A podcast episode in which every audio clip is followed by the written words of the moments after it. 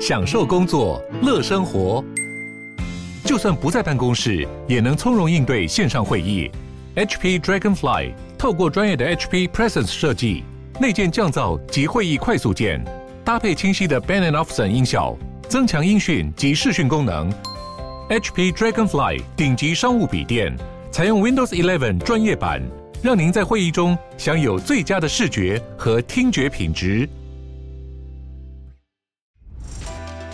嗨，我是宝可梦。如果你喜欢今天的节目，也欢迎你先订阅我们的频道，然后也别忘了五星评价哦。今天的主题是国泰世华小数点二零二三年的权益公告了，但它的折抵比例就是三十三点折抵一个小时。那你想想看，它至少有点数放大。嗨，我是宝可梦，欢迎回到宝可梦卡好。今天呢，我们来跟大家聊一聊这个点数计划哈，尤其是越来越多人在使用的国泰世华 Cube 卡哈，包括我们上一集节目跟大家讲过，就是连 Costco 卡也都要转换成这张卡片哈，所以它的卡友大概会在明年飙破五百万的卡友，非常的惊人，应该变成全台湾第一张最大的信用卡，应该超过 Line Pay 的三百万这样子。所以呢，今天要跟大家分享的就非常重要了哈，就是小数点信用卡。它的权益，我们先来跟大家讲的第一个重点哦，就是它的兑换比例其实有稍微的更动一下哦。那它的更动的比例呢，最大的差别在哪里？哈，就是里程点数的部分。那我们稍后会跟大家聊。那我先跟大家讲的就是比较实用，而且你应该要注意可以拿来做兑换的部分。第一个。即时折抵的部分哦，就是十点一样可以折抵十元，但是呢，它每一次只能够折抵，比如说你这一笔消费的百分之三十。简单举例来讲，你在 PC Home 买东西，然后你刚好使用的这个通路叫做玩数位，好，那这样你就可以拿到大概呃三点五趴的回馈最高，好，所以你刷一千块钱，你可以拿到三十五点的点数回馈。这样算应该是对了，哈，因为一百等于三点五嘛，哈，一千可以拿到三十五点。那你这笔账单呢，只要出现在你的未出账明细里面，你就可以在 APP 里面做所谓的点数折抵。好，所以呢，一千块钱的百分之三十可以抵多少？可以抵三百点。好，所以你账上如果有三百点的点数的话呢，你可以直接抵掉。所以你这一期的账单呢，如果你只刷这一笔，你只要支付七百元。好，所以它等于是有十点抵十元的这个功效。那大家会觉得说，为什么是十抵十而不是一比一？好，他们还是有一点点门槛，就是希望你多刷一点，多累积一点点数，然后你才能够拿来折抵。那你这一笔消费刷了一千块，拿到的三十五点，好，你就可以等到比如说未出账明细厂商请款之后已经入账了，那么你在这一期的账单结账之前，你也可以把它拿来折抵三十五，所以它几乎可以算是当期折抵。消费好，所以这个算是蛮蛮厉害的一点。我个人觉得它的折抵比例只有百分之三十，有点烂，有点鸟。因为你要你就是了不起，可以折抵百分之五十或百分之一百啊，这样不是很厉害吗？所以呢，我要跟大家讲的是，有几个通路是可以折抵百分之五十的哦。第一个就是 Momo、PC Home 跟雅虎，他们有至少可以折抵百分之五十。好，所以如果你是在这些通路的话呢，你在 APP 上你可以折抵的是一千块的一半，其实是百分之五十啦。好，那刚刚讲的百分之三十是一个举例。一般的通路大概是都只有折抵百分之三十而已。好，那还有什么通路是可以折抵百分之一百的？这个通路大家应该很熟悉，这就是远东搜狗百货。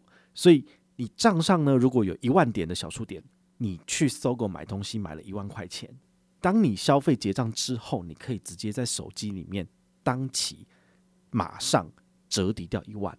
哦，这很厉害哦！好，如果你是闪灵刷手哈，比如说你都在百货公司周年庆刷个好几十万、好几百万的人，你拿到的点数呢，其实你可以在结账之前全部抵掉，这是一个非常惊人的这个。点数循环哦，尤其是国泰世华，他们其实都一直在就是放新闻稿，或者在放消息说啊，我们二零二二年年底之前已经有九位的亿级刷手，好，就是亿万级的刷手，他拿到的点数，如果你以三点五趴下去算，都是三四百万点的小数点。那这个三四百万点的小数点，如果你把它拿来换航空公司跟里程计划，它大概呃环球票。好，可以开个二三十趟出来是没有问题的哦。那他们当然，我觉得可能没有那么聪明，所以他们应该都是直接把它折抵消费掉了。但是如果是聪明的人，其实你可以把你的礼数呢拿去转卖，转售，那你可以赚到更多的钱。好，对，这个是等一下会跟大家讲的。那除了即时折抵，这个是一个亮点之外，还有什么是不错的？比如说，你可以拿来兑换远东搜狗百货礼券，五百点兑换五百元，诶，它就是一比一抵用了，所以其实还不错。那除此之外还有什么呢？市区停车的这个部分，我个人觉得是个亮点哈，你可以听听看。如果你有的是有世界卡的话呢，你在二零二三年呢，你可以拿来折抵台湾联通跟中信嘟嘟房，它可以用二十点抵一个小时。我们都知道，在台北市，其实你在市区停车至少都要六十块起跳，那贵一点的甚至要八十到一百哦，甚至一百二都有哈。所以在这种寸土寸金的台北市，你如果需要做市区停车，尤其你是业务常常要到处跑走访客户的人，那你一定会特别去找这种呃连锁停车的，然后你用你自己本身信用卡的优惠来做折抵。比如说我们之前常介绍过的星光银行的无限卡呢，你只要前个月有消费一万块钱，你下一个月天天都可以在中信嘟嘟房跟台湾联通可以折抵三个小时免费。所以如果你三十天都用完的话呢，你可以省下多少钱？三十乘以三可以设立九十个小时，九十个小时一个小时六十块，就是五千四百元。那你一年就可以省下多少钱？就是五六万块钱了。好，所以这是一个很厉害的用法。那这一张卡片呢，如果你有世界卡的话呢，你可以用二十点的小数点来折抵一个小时。那以一个小时最低六十块来讲的话，就是点数放大三倍。因为一个小时你要花六十块钱，但是你只花二十点的小数点就把它抵掉了。所以这是一个。蛮聪明的用法。如果你是停车一族，很常在台北市区，尤其是这种连锁的停车房，那这张卡片呢，世界卡其实是蛮值得拥有，因为它的兑换比很好。那如果是一般呢，比如说你没有国泰世华世界卡，那你只有 Cube 卡，可不可以折抵？可以，但它的折抵比例就是三十三点折抵一个小时。但你想想看，它至少有点数放大一倍哦。比如说一个小时六十块钱，你用三十三点折抵六十元，你其实也是倒赚了，对不对？好，因为你不是三十三点折抵三十三元，好，所以这个也是一个不错的用法。然后接下来要提醒大家的就是里程的兑换比例其实已经有做更正了哈。那我们先跟大家讲哦，就是二零二二年因为是疫情的关系，然后古代世华他们推信用卡推得很辛苦，所以他们把这个世界卡的兑换比例，好，比较优惠的兑换比例直接下放给所有的卡友。但是在二零二三年起呢，他就直接调整回去。原始的兑换比例了，好，就是在二零二一年他公告这个兑换比例的时候，就是那个样子啊。比如说，你用世界卡来兑换长荣里程是三百点兑换一千里，但是呢，在二零二三年起呢，如果你没有世界卡，你只能够用三百六十点来兑换一千里，就是说你的成本呢大概多了百分之二十，好，多了六十点的这个小数点才能够兑换到一千里，好，门槛变高了。像华航的话呢，现行的是四百二十点的小数点兑换一千里。好，那在明年开始呢，就是如果你没有世界卡，你就必须准备四百八十点的小数点才能够兑换一千里，哈，它的门槛就稍稍的变高一点点。那亚洲万里通的部分呢，其实之前有人在问我说，亚洲万里通要不要就是分析一下哦？但是我觉得它目前的问题就是，它放的机票位置实在太少了。你有就是几十万、几百万的里数，但是你其实是飞不出去的，因为你根本没有票可以换，它没有放票，所以。与其是这样哈，我个人会觉得，呃，你站在一个比较实物的角度来看的话呢，你应该要换的是至少都换得到机票的里程，这样才对吧？所以国泰航空我现在就比较不推，因为它没有票可以换。那长荣呢，又是全台湾最多人喜欢的航空公司，好，呃，当然未来新宇出来可能就不一定了，但是目前最多人兑换还是在长荣。好，这个中老年人就是年纪大的长辈，他们其实喜欢搭的是长荣，长荣的服务好，好，机上餐食也不错。好，所以呢，它的里程票是很难兑换的，你自己要想清楚哦。但是反而是中华航空，好，我们这一阵子跟大家持续的在介绍的中华航空的里程，它其实是相对比较冷门的。好，它的服务可能没那么好，但是它票就是换得到，它就是有很多的票，所以呢，你放在这里，你就不怕换不到机票。你想出去玩，你就可以飞啊，对啊。所以为什么我要介绍这个冷门的，比较稍微冷门，大家比较不爱的这个寰宇一家？机票的原因就是因为它比较好换嘛，啊，不然的话大家都全部都去换长龙就好了。跟你讲，你就是搞半天打电话进去票务就是开不出票，为什么？因为就是没有位置，那你就会气死。好，就是这样子。除了兑换里程之外呢，其实还是可以兑换一些比较特别的。好，就是像饭店的积分。好，饭店积分的话，我们最常知道就是万豪嘛。好，然后还有 IHG 优越会等等的。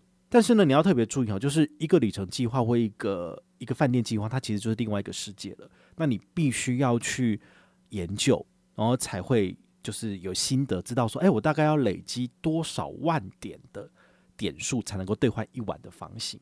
那一个晚上大概都是多少？如果是一万好来讲，一个晚上大概七八千到一万块是跑不掉的。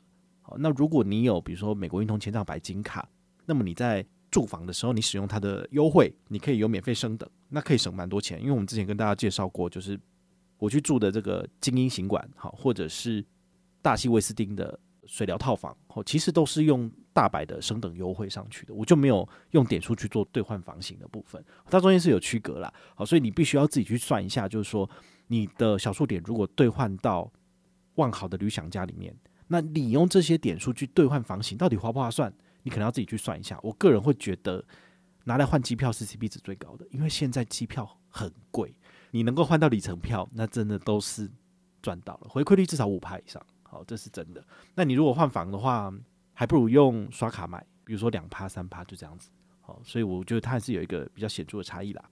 那另外一个就是机场接送的部分，好，指定卡别来预约机场接送，你可以用一点等于一元的费用来做折抵啊。比如说你用世界卡，你可以用四百八十元来做机场接送的轿车，你也可以用四百八十点直接抵掉，好，所以这个也是一个不错的用法。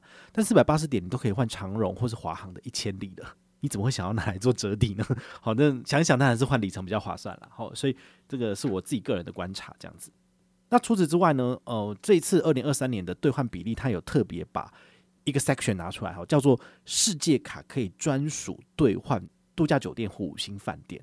这个有点微妙哈，因为像我自己的经验，我去住过苗栗泰安观止温泉会馆，我去过两次。好，那我之前节目都有跟大家分享过了。你去住一个晚上，大概要八千到九千啊，比较贵的房型要更贵一点。如果你是在温泉季，在旺季去的时候，冬天更贵。好，所以这个部分呢，呃，你用九千点来兑换一晚的住房，诶，感觉不错。但是呢，他如果给你的房型是最 basic、最烂，然后没有景的，那我觉得这九千点也是浪费掉了。好，所以就算你有世界卡，你可以这样兑换，也不宜这样换，因为你的九千点其实都可以换到出国机票了。我说真的是这样子。好，所以这种。一比一来做兑换房型的部分，我个人看一看而已，我觉得还好。好，毕竟 CP 值最高的就还是换机票。好，真的是这样子。好，所以这个是提供给你参考的。这次兑换公告的第二个重点呢，好，来跟大家看一下，就是持有世界卡的重要性。哈，对于三大航空公司里程的兑换真的有差。好，那我这次就要比较详细的跟大家聊一下哈，因为 Cube 卡在四大指定通路最高有三点五趴的点数回馈啊。我也希望大家就是赶快要完成这个指定任务。这个指定的权益升级任务很简单，我再重复一次：持有 Cube 卡，这是第一个。第二个的话呢，要有国泰世华的账户，不管是不是 COCO 还是线上的数位账户，赶快去开。第三个，一定要用他们的 APP 来做一次的缴费。我觉得最简单、最无脑的方式就是来缴国泰世华的信用卡费，缴一块钱就好了。你要缴水费或电费，它要是入账入得慢，你可能就是过了那个计算期间，你可能就没有完成任务。我觉得这很麻烦，你还不如就是照我的攻略，直接在国泰世华的 APP 里面，然后认缴一块钱到你的信用卡账单里面，隔天就会显示完成任务了。这不是比较简单吗？干嘛要为难自己呢？好，所以呢，我觉得大家赶快完成这个任务。那么你下一个月起，每一笔消费在指定投入都有三点五趴。那三点五趴到底有没有差呢？好，我们。来跟大家解析一下，比如说你用 Cube 卡在指定通路刷的，好，你有解任务是三趴，有解任务是三点五趴。好，那如果以二零二二年的兑换比例来讲的话，长荣航空呢是以三百点的小数点兑换一千里嘛。好，你用三趴的这个通路来做刷卡，大概就是十元一里。但如果你用的是三点五趴，好，算起来就是八点六元一里，诶，它就变得比较低嘞。好，当然这个数字越低越好，比如说。现在有一个活动是在全家，然后呢，你转换成这个四大权益其中一个叫做极精选，那你有登录完成任务的话，最高可以拿到十二趴的小数点，所以你可以就是呃刷大概三千多块钱，然后你可以拿到三百点的小数点，这样子的话，你的回馈比例是多少？就是二点五元一里。好，这时就差蛮多的。你哪一张信用卡可以来到二点五元一里？这个只有两年前的玉山 Only 卡可以做到而已。但是玉山 Only 卡还要绑你多少？绑六十万的左右的消费，你才能够达到最高的个 Level Five。但你现在不用，你只要就是在二零二二年十二月三十一号以前兑换，其实都是三百点兑换一千里。啊，从二零二三年开始呢，兑换比例变得比较差。如果你没有世界卡的话呢，就是三百六十点兑换一千里。那我们以这个 Cube 卡的三趴跟三点五趴来看的话呢，它的差异就是你在四大通路刷卡没有解这个权益升级的任务，就是十二元一里啊，听起来其实也是不错。但是如果你是三点五趴的话呢，就是十点三元一里。好，所以你在这些指定的通路刷卡，无脑刷都是大概十元一里，不好吗？非常的好诶，因为这个十元一里，你用 HSBC 的旅人卡也是要海外消费才有十元一里。那我们再举一个例子哈，比如说你想要累积的是华航的里程，好了，好，那么在二零二二年十二月三十一号，就今年年底之前呢，你都可以用四百二十点小数点兑换一千里。好，以 Cube 卡你没有解权益升级任务为三趴来讲的话呢，它大概就是十四元一里。好，但如果你有解权益升级的任务，你可以来到十二元一里。这个礼数回馈的比例其实是比中信华航联名卡还要好诶。因为它的国内消费最优十八元一里，你看这个数字已经超过了。好，那如果你是在它的比如说呃生日月份指定月份，然后指定通路最高来这个礼数三倍送，就是六元一里。好，这个就比较难去超越。但是一般而言的话，十二元一里，诶，其实真的是很划算。好，那如果在二零二三年以后你没有世界卡的话呢，你的回馈比例会差一点，因为它就变成四百八十点的小数点兑换一千里。所以呢，你就变成在三趴的话呢，就是十六元一里。那如果你的回馈率是三点五趴，就是十三点七元一里。好，记得哦，这些回馈比例都是免年费的 Cube 卡所提供的。好，所以它其实都算是蛮有竞争力的。我说真的是这样子。好，那更不用讲，就是比如说它有一些指定通路最高有到五趴回馈，比如说双十、双十一、双十二，你在虾皮跟 PC Home 买东西，保底五趴回馈无上限。那如果你有在当天指定消费再加码五趴，甚至你在双十一你可以刷到四万块钱，可以拿到四千点的小数点。好，这个回馈其实一补上去，你要换的里程数其实很快就到了。好，所以我个人觉得这种有额外的五趴十趴活动加码的，大家都一定要特别去把握机会。那像我特别会去看哦，就是我这次在订北海道的住房的时候，我有做过多方的比较，比如说你在官网。刷卡订房可以拿到多少的点数？然后你在 Hotels.com 刷有没有什么额外的折扣？那这一次国泰世华 Cube 卡他们跟 Hotels.com 有蛮深入的合作，蛮妙的。就是你如果是用他们的指定网页来做订房，好，那他还可以享有这个折扣嘛十趴的折扣。所以我那时候好像订了在札幌车站出来的日航饭店，它三个晚上要大概两万一千台币左右。哦，但是呢，你用了这个十趴下去之后，只剩一万九。对，那你使用折扣码之后，就是非得使用 Cube 卡结账嘛？使用 Cube 卡结账可以拿到什么折扣呢？我算给你看，就是在你的权益转换成去旅行的时候，就有三点五趴的回馈，因为我都有解签约任务。那除此之外呢，它有针对 Hotels.com 的消费再多两趴，这样多少？五点五趴。所以我这一笔钱刷下去两万块钱，好，一万九到两万出。结果我拿到的点数就是一千点了。除此之外还有什么？因为这一笔消费是海外消费，所以它有一个海外三趴的点数回馈。那两万乘以三趴是多少？六百点，对吧？这六百点它会在这一档的活动十二月三十一号结束之后，明年的三月才会回馈到我的账上。所以光是刷这一笔住房的费用两万块钱，我就拿到了至少一千六百点的小数点。那这一千六百的小数点，如果兑换长荣航空是多少？五千里的里程，它其实是蛮补的。我说真的是这样子，所以大家在解这些任务或者是在思考要在什么通路刷什么的时候呢，请你把你所有的卡片都列出来。比如说，我现在有 HSBC 旅人卡是我的主力卡，Cube 卡也是我的主力卡，那我就可以开始把他们的活动做加成。好，比如说，呃，HSBC 旅人卡它在年底之前，它有针对就是有登录到活动的人，在航空公司的机票加码五元一里。所以我在刷机票的时候，我是不是可以优先使用 HSBC 旅人卡？好，那 HSBC 旅人卡的话呢，它原本就有海外的十元一里或者是国内十八元一里，再加上加码的五元一里，所以我大概刷了一个机场税跟冰险哦，中华航空的大概刷了两万五左右，我就可以拿到基本的十八元一里之外，还有五千里也入手了。所以对于我来讲，这就像是一个永动机。你可以一直不断的刷卡累积里数，这些里数又可以再换下一次出国的机票。所以对于我来讲，我现在不用担心出国要花多少钱买机票，尽管机票非常的贵，但是我用里数就可以换到了。好，所以这个就是我在使用这些点数的一个小小的心法。那这一次的兑换表格里面，我觉得还有一个里程计划是大家需要注意的。好，这就是 JAL。好，因为我们都知道，其实你要在台湾累积日本航空的里程非常的困难，因为它没有跟银行就是做到那种很惊人，像中信 ANA 联名卡那么厉害的累积比例，你知道吗？星光银行的日航联名卡，它居然是四十元一里，诶，这么烂的里数的累积比例，谁到底要刷它？啊，还要缴年费？那另外一个，我个人认为 CP 值比较高的就是 HSBC 的旅人卡，它可以兑换日本航空的里程。那一样就是国内十八元一里，海外十元一里，这就还蛮亲民的。尽管你要缴到最高八千块的年费，我都觉得是值得的。那另外一张卡片就是我们现在在介绍这张，你就应该要特别去注意。我们以日本 JAL 航空的兑换比例来讲，如果你是用三趴的指定通路，就是你没有做权益升级哦，哈，它换算下来哈，它因为它是六百七十点的小数点兑换一千里，所以大概是二十二点三三元累积一里。好，这个兑换比例其实也是比星光日航卡还要好。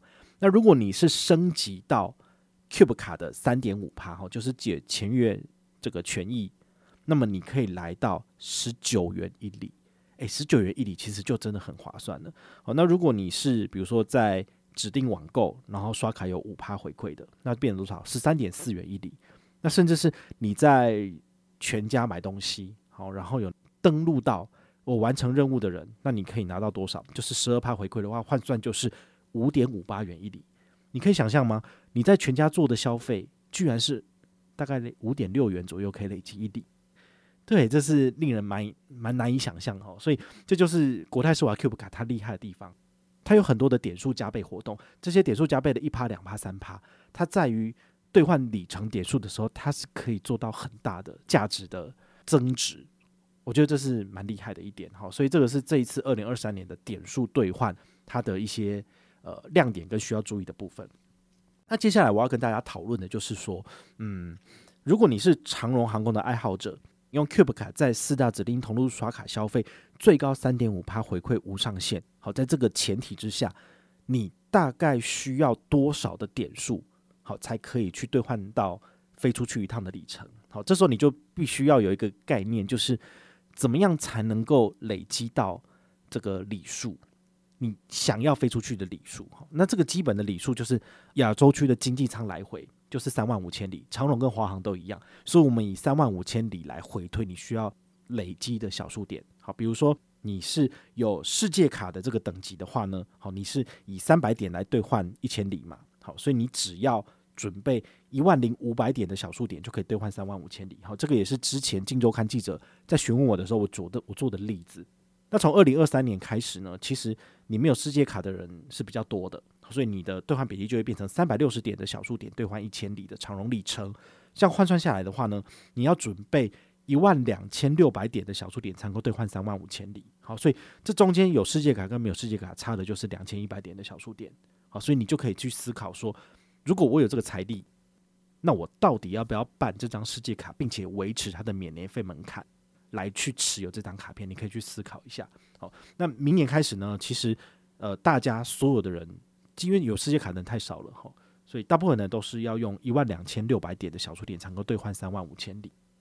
你第一个首要目标就是在你的小数点过期之前，先累积到一万两千六百点的小数点，那你就可以兑换了。好，所以这个是你们所需要知道的第一个数字。你下一个会问说：“诶，那我小数点可以累积多久？”小数点在账上可以累积三年，所以请你要务必在三年之内把它累积完，不然的话，三年之后呢？你换不到，它可能就会过期了，你就只能变折抵刷卡金了。好，所以这个是你自己要去呃思考的。第二个呢，就是如果你是中华航空的爱好者，好，那你用 Cube 卡在四大指定通路的消费都是有三点五趴的点数回馈无上限。好，那从明年开始呢，你可以使用的是四百八十点的小数点兑换一千里，这个是没有世界卡的这个门槛。那如果你是有世界卡的门槛呢，好，你只要四百二十点就可以兑换一千里的。好，这个门槛比较低一点。这差距很大吗？如果你以华夏里程好亚洲线经济舱三万五千里来做计算的话呢，好，你大概需要准备没有世界卡的人呢，要一万六千八百点的小数点才能够兑换三万五千里。那如果你是有世界卡比较低一点，一万四千七百点的小数点就可以兑换了。这中间差了多少？也是差两两千一。好，所以呢，国泰世华它就是它的门槛就在这边。有世界卡的人呢，你就可以少准备两千一百点，你就可以换机票飞出去了。好，那我们这边所讲的三万五千点的里数，都可以兑换四张票，外站来回开出来就是四张机票。所以我个人觉得，四张经济舱的机票的钱会低于一万六千八吗？或者是四张长荣机票的钱会低于一万两千六吗？我觉得现在一张经济舱的机票钱大概就是一万多块钱吧。所以不管怎么样，它的点数放大都是四倍起跳。好，所以呢，我个人还是会建议你，就是换机票，CP 值比较高。好，那第三个重点就是，我们跟大家聊了，因为我们刚刚讲了很多的世界卡。好，那是否为了比较优的兑换比例，这个三大航空公司的兑换比例呢，来持有世界卡？哈，我觉得这个就是一个大家需要去思考的点，因为呃，大部分人可能都没有这个困惑啦。但是对于我来讲的话，我觉得呃，我必须要去思考这个问题。好，那所以我也提供给你参考。好，当然，所有的卡片如果都是免年费，那当然是最爽的。不过天下没有白吃的午餐嘛，有的时候顶级卡就是要支付一些成本出去。好，这是没办法的。好，那我们来跟大家讲一下，这个国泰世华的世界卡该如何持有呢？而不是随便人都可以申请的。好，它的门槛呢，就是你要年收两百万以上，或者是你要跟国泰世华往来三百万以上才可以申请。好，那唯一的差别就是说，如果你是自己主动跟银行申请，它的年费两万块你是不可以减免的。但如果你是理专邀请你申请的，或者是国泰世华主动邀请你申请的，那么首年两万块的年费是可以不用收取的。像我就是上一季有跟大家分享过，八月份的时候拿到了这个免年费的申请函，所以我就申请了。好，所以这个是需要有点机缘的。我个人推估哈，如果你在 Costco 一年有刷大概二三十万以上，你就有机会受到邀请。我自己本身那时候办国泰世华的 Costco 联名卡是办无限卡的等级。所以他可能一开始就觉得我的年收有一百四到一百五，好，就是到了这个门槛才愿意发无限卡或世界卡给我嘛。那之后呢，我家其实这两三年每年都是二三十万、二三十万在刷。对于他们来讲，他就觉得说我是一个潜在客户，所以才会会丢世界卡给我。那丢世界卡给我之后，他怎么让我就是成为他的忠实客户？他就是接下来要做的事情，就是免年费门槛。因为之前有跟大家分享过哦，这就是所谓的必走自珍效应。给你的东西呢，你有时候你会觉得说啊，我不想要被拿走，所以他给我一张免年费的卡片，我会希望我能够维持，我能够保留这张卡片，所以我就会想办法去达成他的门槛。那他的免年费门槛很简单，就是你必须要是他的贵宾理财客户，所以你要放三百万，他不就是逼我把钱丢过去吗？好，你如果是他的贵宾理财客户，你可以请李专去申请减免，那就会成功，你就可以年年持有这个世界卡。好，这是一个他们想做的事情，但是他用条文的方式很隐晦的跟你讲，好，你就这样。那另外一件事情你可以做到的，就是你如果一年有刷八十万，那你就可以免两万块的年费，或者是你刷四十万可以折抵一一万块钱的年费，那你只要缴一万。对于我来讲的话，就是一年刷四十万，然后减免一万块年费，这是我可能可以做到的，所以我就会去思考说，诶，这是不是适合我？尤其是我最近我在整理国泰世华世界卡相关的资讯的时候，我自己一直在看。它的条文规则，还有我自己在网银上面所查询到的，我们上一集节目有跟大家讲了哈，就是我自己的世界卡消费，其实只有吃过三次还是四次餐厅哦，那一次餐厅才两三千块钱，怎么可能刷二十万？但是他却把世界卡的消费额直接给我写二十二万，我就觉得很奇怪啊，为什么会这样呢？我后来想一想之后，发现说，对，因为他把世界卡跟 Cube 卡的消费全部统合在一起了。那我这两个月其实用 Cube 卡刷的钱不少。所以统合起来才有二十二万。那对于我来讲，我就会有一个新的思考哦，就是如果我一直很努力的刷 Cube 卡，有没有可能刷一年超过四十万？其实是有可能的。那对于我来讲，持有国泰世华世界卡的年费成本就只剩下一万块钱。现在要思考就是，我可不可以用里程兑换或者是点数兑换，捞出一万块钱的价值？那对于我来讲，我等于是免年费去持有这张卡片了。好，所以这是我思考的点，所以大家也可以去思考一下。现在我简单的整理四个我思考的点给你参考。第一个就是，如果我一年刷 Cube 卡有刷超过四十万，那么世界卡的年费呢？好，只剩下要缴一万块钱。我拿点数来兑换里程的差额有超过一万块钱，对于我来讲就是正收益的。好，比如说我有世界卡，那我的兑换长荣的比例，以兑换长荣十六万里来算的话，只要四万八千点的小数点就可以兑换十六万里了。大家都知道长荣的十六万里可以换台北到美东的长城商务舱。这个十六万里，其实你要一个人去铁屁股做出来或是刷出来都非常的困难，所以很多人都会直接在网络上买一整组，然后来开票开出去。因为有些人就是要台美飞来飞去啊，但是他就是没有那么大的消费额，他干脆网络上直接买里程就好了。我看网络上现在有人卖长荣一里是零点四三，所以你换算起来大概七万块台币。所以你看，我用四万八千点的小数点，但是我如果拿去转售的话，我可以拿到七万块钱回来。这中间是不是又赚了三万二？好，所以它对我来讲，它就绝对是一个正收益的部分。我觉得 CP 值最高的还是自己搭啦，自己飞，自己飞是最爽的啊。好，那你把它拿去转售卖掉的话，你虽然说可以拿到现金，但事实上它，我觉得它 CP 值就比较低一点。那相比之下，哈，我如果没有世界卡的话呢，我必须准备五万七千六百点才能够兑换十六万里的长龙里程。所以这四万八跟五万七千六中间大概差了多少？大概差了九千六百点。好，这九千六百点就是我持有世界卡的成本。好，它已经接近一万块钱了，所以我个人觉得，我只要能够一年兑换十六万里的长荣里程，那它就划算了。也就是说，我的账上至少每年要输出四万八千点的小数点兑换长荣里程，这样才划算。好，所以就是看你一年累积的小数点，它的数字是不是够快。那第二个保留点就是，其实国泰世华世界卡，它在二零二二年的年度，它有好几个餐厅都是有两人五折，我个人觉得很不错。比如说。这个汉来名人坊里面的这个世贸馆，是我个人认为 CP 值很高的一间店。我把它列在就是我接下来如果有事没事想要去吃，就是这间餐厅一定会优先去的。那还有什么？远期的相公很好，远期的一步可以很烂，不行。君悦的云锦冲餐厅跟宝爱西餐厅都很不错。这四间餐厅是我个人觉得 CP 值很高的。如果他在二零二三年有签约的话呢，我个人就会觉得，呃，持有世界卡对我来讲，它就是一个。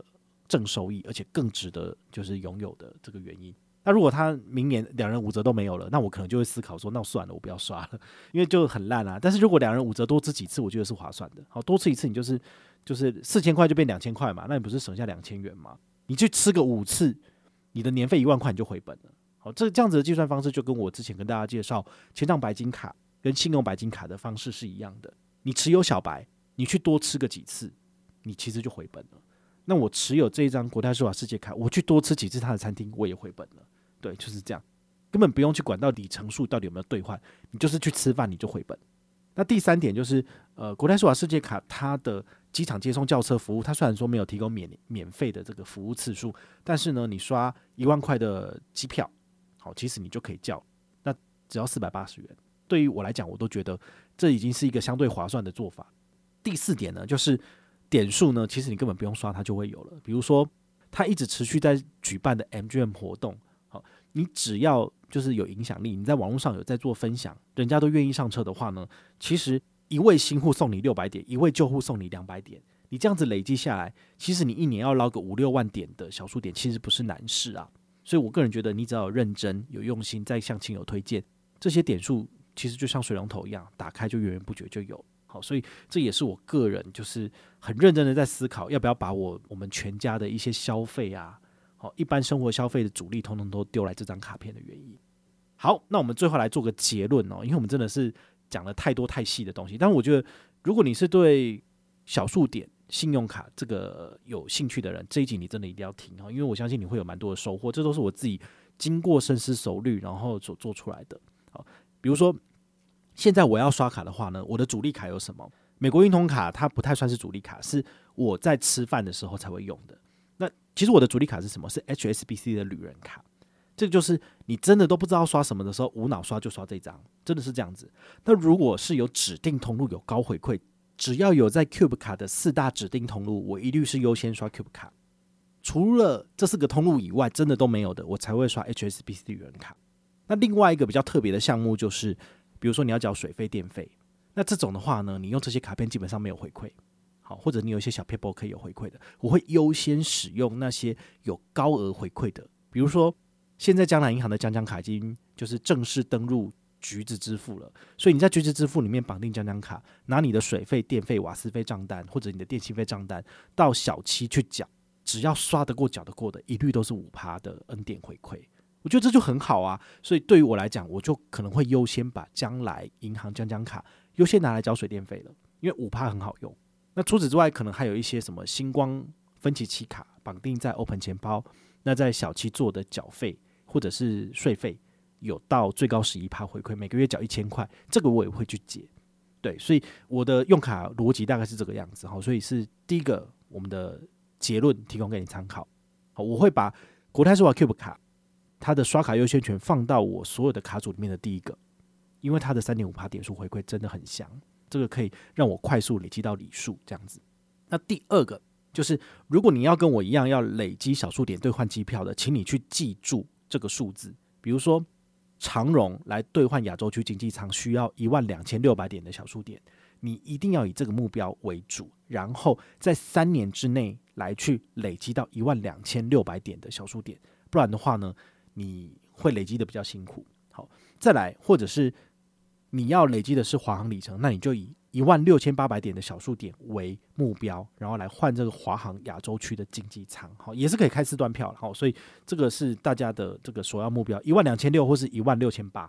三年内如果累积不到这么多的小数点，到底有没有什么办法可以做？哈，我简单计算给你听，好，比如说一万两千六百点你除以三，就是变成你一年可以累积四千两百点的小数点，就符合资格了。